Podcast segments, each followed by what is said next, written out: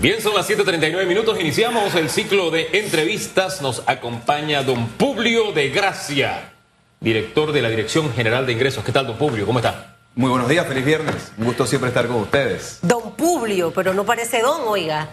No, No, es que es un don joven. significa de origen noble. Mm, O de sea, eso significa noble. don. En España se utiliza el don para eh, en diploma o un tema, como bien lo dice Don Ah, Hugo, ¿no? además, Acá don- en nosotros es diferente. Sí, don también es un regalo. Estoy seguro que para su esposa usted es un regalo. Para su madre usted fue un regalo. Para muchos televidentes ya, ya, usted ya. trae regalos hoy. En fin. Señor Publio, Para los buenos contribuyentes. días. ¿Ah? Para los contribuyentes. Por ejemplo. Mira, hay buenas noticias eh, para los para los contribuyentes esta mañana y creo que eso es bueno saberlo. Y en definitiva, después nos va a hablar un poco de las cosas que vio por allá por Corea que va a copiar en Panamá, porque siempre uno tiene que ir viendo, ¿no? Digo, obviamente aplicándolo a una cultura y también al, al- al sistema panameño y las finanzas panameñas de todos, pero esta nueva ley de arreglo de pagos extraordinarios y alivios tributarios, ¿qué significa a partir de cuándo?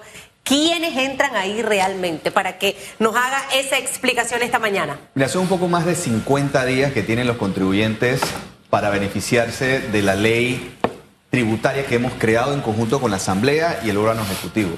Y tiene varios componentes. El primero es un componente novedoso que es, en estos próximos 50 días, los contribuyentes que tengan alguna situación de litigio, pleito con la administración tributaria, podrán concertar acuerdos con la administración tributaria. Es decir, si Susan tiene una reconsideración con la DGI y que la DGI dice, mira, ella debe pagar un monto de 50 mil dólares y si llega Susan y dice, mira, yo puedo pagar el 80%, 70% y cerramos el caso, podemos cerrar eso y poder avanzar en no Solamente solamente recaudar, sino también cerrar los procesos. Solamente casos de litigio, o sea, tienen que ser casos que, que tienen muchos años o, o- o póngase que aquel que no pagó este año su declaración o debe, eh, no sé, los pagos allí pendientes dentro de la institución o solamente los casos de litigio. Eh, eh, lo que te estoy explicando es el primer componente para entonces pasar a ese. Es el primer componente. Aquellos que se encuentran actualmente en esos procesos van a tener esa posibilidad. Todos esos procesos que actualmente son del 30 de junio del 2019 hacia atrás tienen esa posibilidad. Segundo componente, el que tú acabas de mencionar. Todos aquellos contribuyentes que tengan una situación actualmente de incumplimiento, estamos dándole nuevamente una oportunidad a través de una amnistía. Es decir, toda deuda del 14 de noviembre del 2022 hacia atrás tiene la posibilidad de llegar a los acuerdos siempre y cuando pague el nominal. Es decir, si yo debo 50 dólares, pero se me generó intereses, recargos y una multa, se le condona el 100% de eso y puedes pagar el nominal hasta el 31 de diciembre. Pero si no puedes cumplir con eso, tienes otra posibilidad. Tiene los acuerdos de pago también que se les facilita a cumplir hasta 48 meses con la condonación del 85% de intereses y recargos y multas. Pero muchos preguntarán, oye, ¿y si yo como Hugo pago mis impuestos permanentemente, voluntariamente Y estoy al día. y estoy al día? Tienes también una medida de pronto pago en el tema de los inmuebles del 15% de descuento hasta el 31 de diciembre y le hemos extendido también para el periodo de 2023 y el año 2024. ¿Sabe que me acaba de venir a memoria un alcalde que te- tuvo Bogotá? Bueno, uno de Barbita, él muy psicodélico, el nombre se me escapa. Peñalosa. No, no fue Peñalosa. No. Pero este alcalde. Mocus. ¿Ah? Mocus. Sí, Antanas. Ajá. Cuando la gente llegaba a, pagar sus impuestos tempranito, les ponía una serenata lo primero que llegaba, ¿no? Él tenía esas cosas, o sea, innovador, algunos llamaban loco, pero al final se me vino a memoria, es porque eh, estaba recordando que se ha tenido una serie de recetas diferentes en esta administración. Llámese amnistía, llámese arreglo de pago, pronto pago, todo esto que usted nos ha hablado, en vez de caerle a la gente de paga tu impuesto, paga, paga, paga, ha habido una, una- un mecanismo diferente. Lo que quiero saber es qué resultado ha dado a lo largo de estos tres años.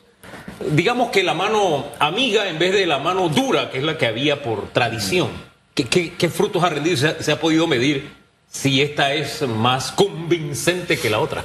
Mira, nunca es mejor dar oportunidades al que no cumple sus obligaciones, porque lo que tenemos que hacer es cumplir con las obligaciones tributarias. Pero al inicio de nuestra administración encontramos la oportunidad a través de, en conjunto con la Asamblea, de hacer una amnistía para poner las cosas en orden. Pero la historia nos puso otro reto, que fue el tema de la pandemia, lo que nos obligó a impulsar alivios tributarios. El presidente Cortizo nos pidió ayuden a los contribuyentes, primero pensemos en la salud, luego generar puestos de empleo, luego vemos cómo cobramos los impuestos, al punto que en el año 2020 tuvimos ese decrecimiento importante, aproximadamente del 19%, pero ya el 2021 un crecimiento por encima del promedio que, está, que, pensábamos, por encima del presupuesto y uno de los líderes en, en Latinoamérica.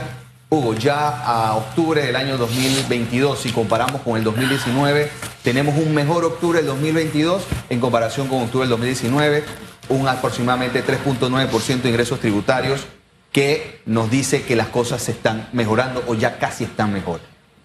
El antídoto que hemos buscado es oportunidades. Como bien lo dice Hugo, la administración tributaria tiene que cumplir sus obligaciones, pero también facilitar el cumplimiento tributario y creemos que con hablar de impuestos y estas oportunidades que nos dan ustedes para hablar de estos temas, nos ayudan en el componente más importante, cultura tributaria. La gente no es que no quiera cumplir sus obligaciones, sino que muchas veces no sabe cuándo y cómo cumplirla. Entonces estamos Sí. modernizando y es lo que aprendimos, por ejemplo, recientemente en el viaje a, a, a Bueno, a mí me llega mi correo los avisos. Eh, y, y eso para mí es como una alerta, o sea, que ya me toca pagar, que tengo que hacer esto y lo otro.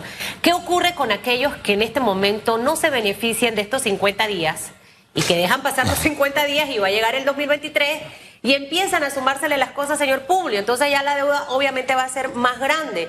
Eh, y, hay otra serie de complicaciones, de hecho hasta con la ficha de la Caja del Seguro Social para poder usted hacer el pago en la DGI, tiene también que haber hecho sus pagos en el Seguro Social. Y me gusta porque es la manera en la que vamos a ir ordenando, lo que representaría no acogerse a los que lo necesiten de estos beneficios de estos 50 días. Hay que ser responsable y como ciudadanos tenemos obligaciones y la misma ley ha establecido que todos aquellos contribuyentes que en los próximos 50 días no aprovechen este cóctel de oportunidades. Es casi como uno va a un restaurante, tienes diferentes menús para poder aprovechar estos alivios tributarios. Van a pasar, si no, no aprovechan este beneficio, van a pasar ya a una jurisdicción coactiva, es decir, que le vamos a iniciar procesos a todas esas personas que lamentablemente no aprovechen esta oportunidad para que nadie se quede ¿Qué atrás. tienen que hacer?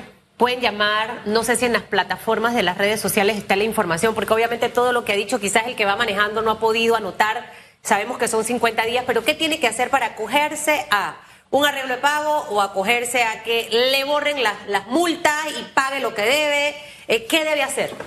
En nuestra página web dgi.mef.gov.pa, igual ahí están todos nuestros centros de contactos telefónicos, eh, de redes sociales, correo electrónico. Nuestras oficinas a nivel nacional están nuestros eh, personal ya preparado. Hoy tenemos una intensa capacitación para nuestros funcionarios para que puedan atender de manera correcta a todos los contribuyentes. Es decir, que no necesariamente para hacer el arreglo de pago tiene que ir físicamente a las oficinas, lo puede hacer a Lo través de la página web. De la página web. Es más, aquellos, por ejemplo, en el primer componente, que si tienes un pleito, tenemos ya habilitado un correo que es dgiapex.mef.gov.pa, donde muestran la voluntad de llegar a los acuerdos si te encuentras en un proceso de litigio.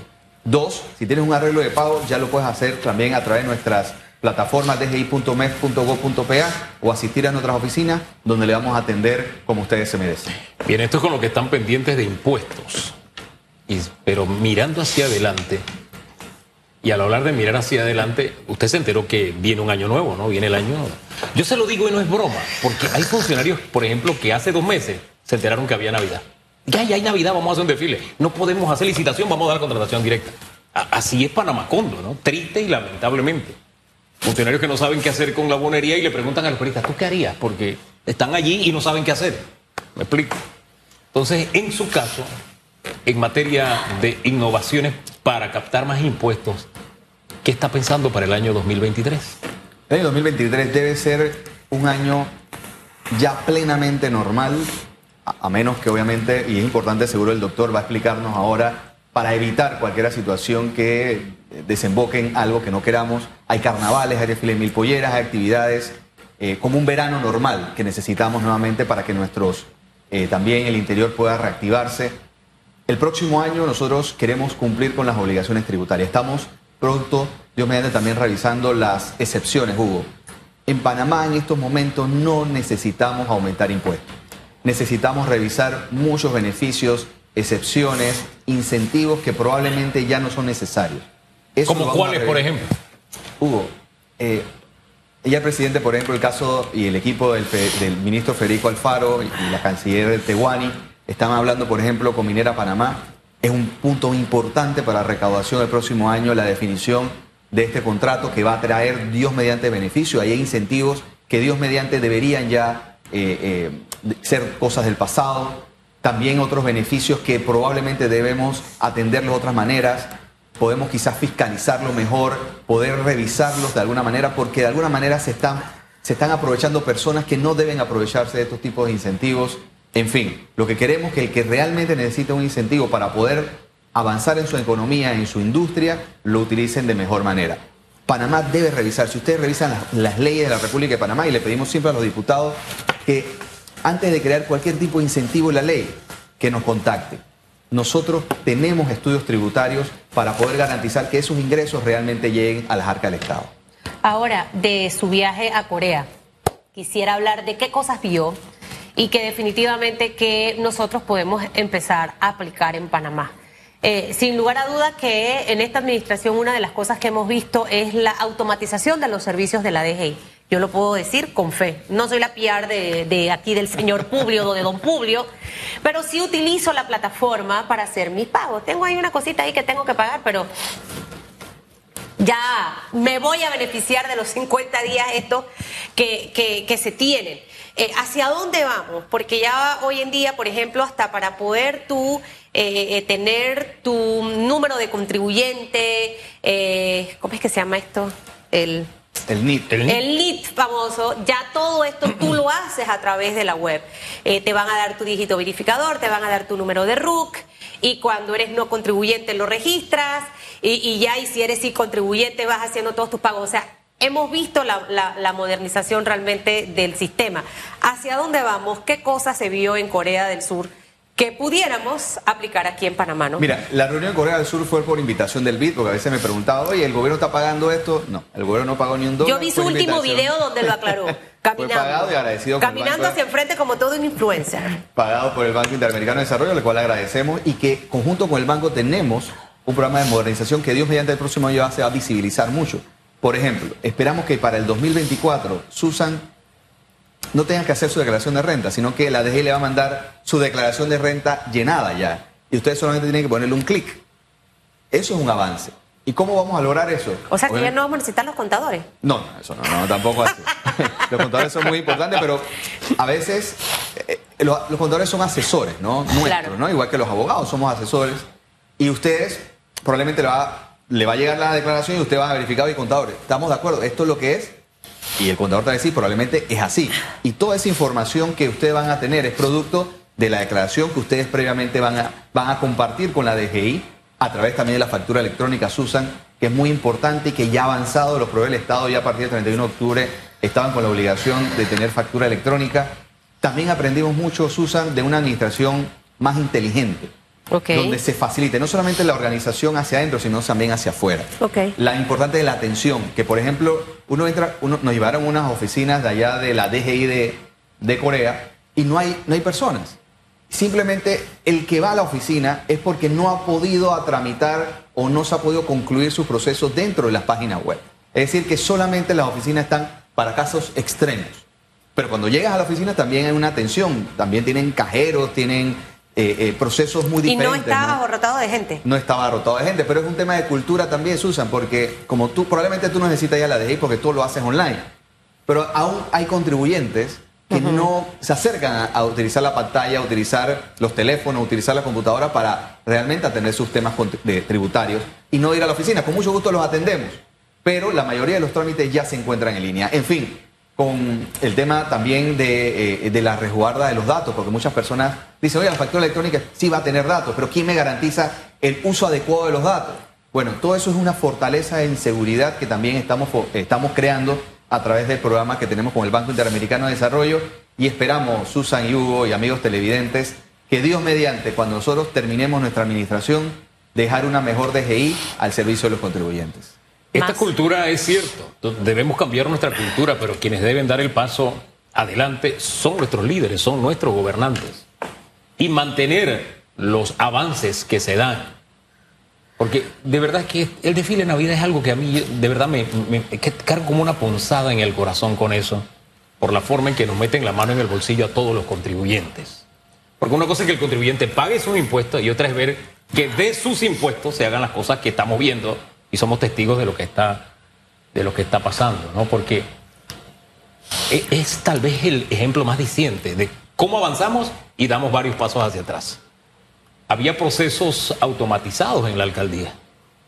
El tema de placas, etcétera, ya la gente no tenía que padecer ese suplicio. Ahora por sacar un sticker, lo que se había avanzado, se dio pasos atrás. Y para usted va primero a sacar la cita para que en dos, tres semanas pueda ir a sacar el sticker.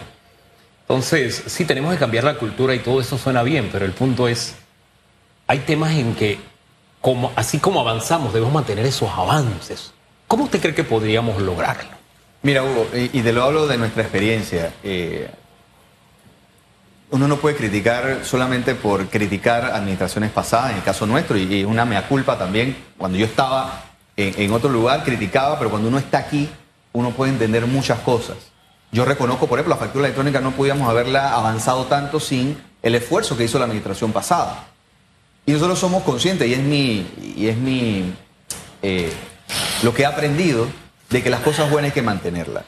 No importa quién lo hizo, no importa quién tiene la placa, hay que seguir adelante porque al final nosotros como servidores públicos estamos aquí para hacer las cosas correctamente, para realmente avanzar y realmente brindarle soluciones a los contribuyentes.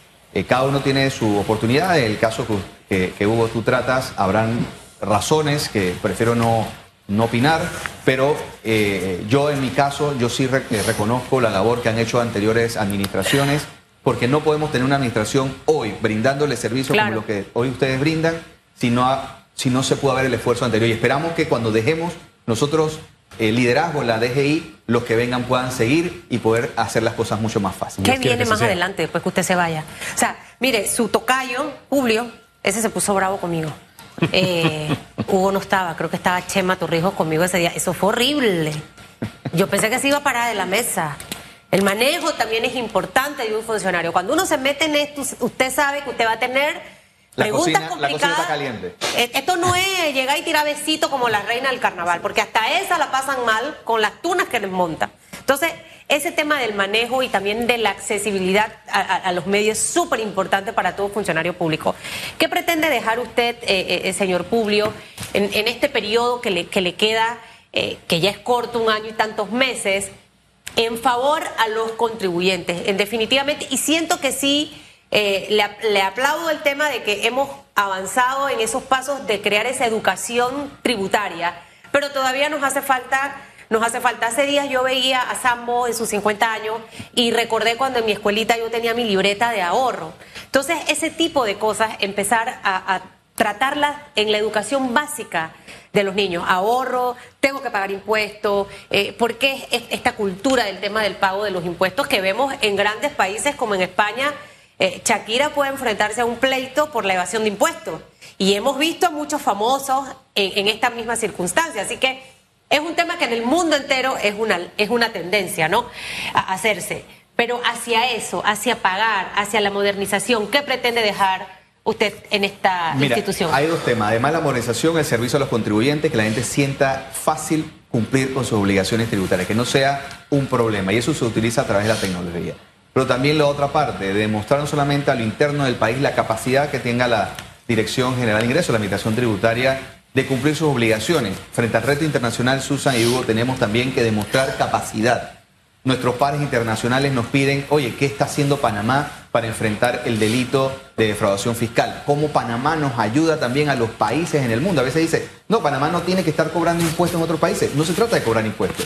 Se trata de que nosotros tenemos que ser facilitadores de los cumplimientos también de esos, de esos nacionales de otros países, también acá en Panamá. Por ejemplo, estuve rápidamente conversando con el director de la DIAN allá en, en, Seúl, también con el director de la Administración Tributaria Ecuatoriana, con la, obviamente la coreana, y pudimos eh, crear esa cooperación de mandar el mensaje, de explicarle a Panamá que Panamá no es un paraíso como ellos piensan, sino realmente un paraíso del café, un paraíso de buenas personas, un paraíso de playas, de montañas.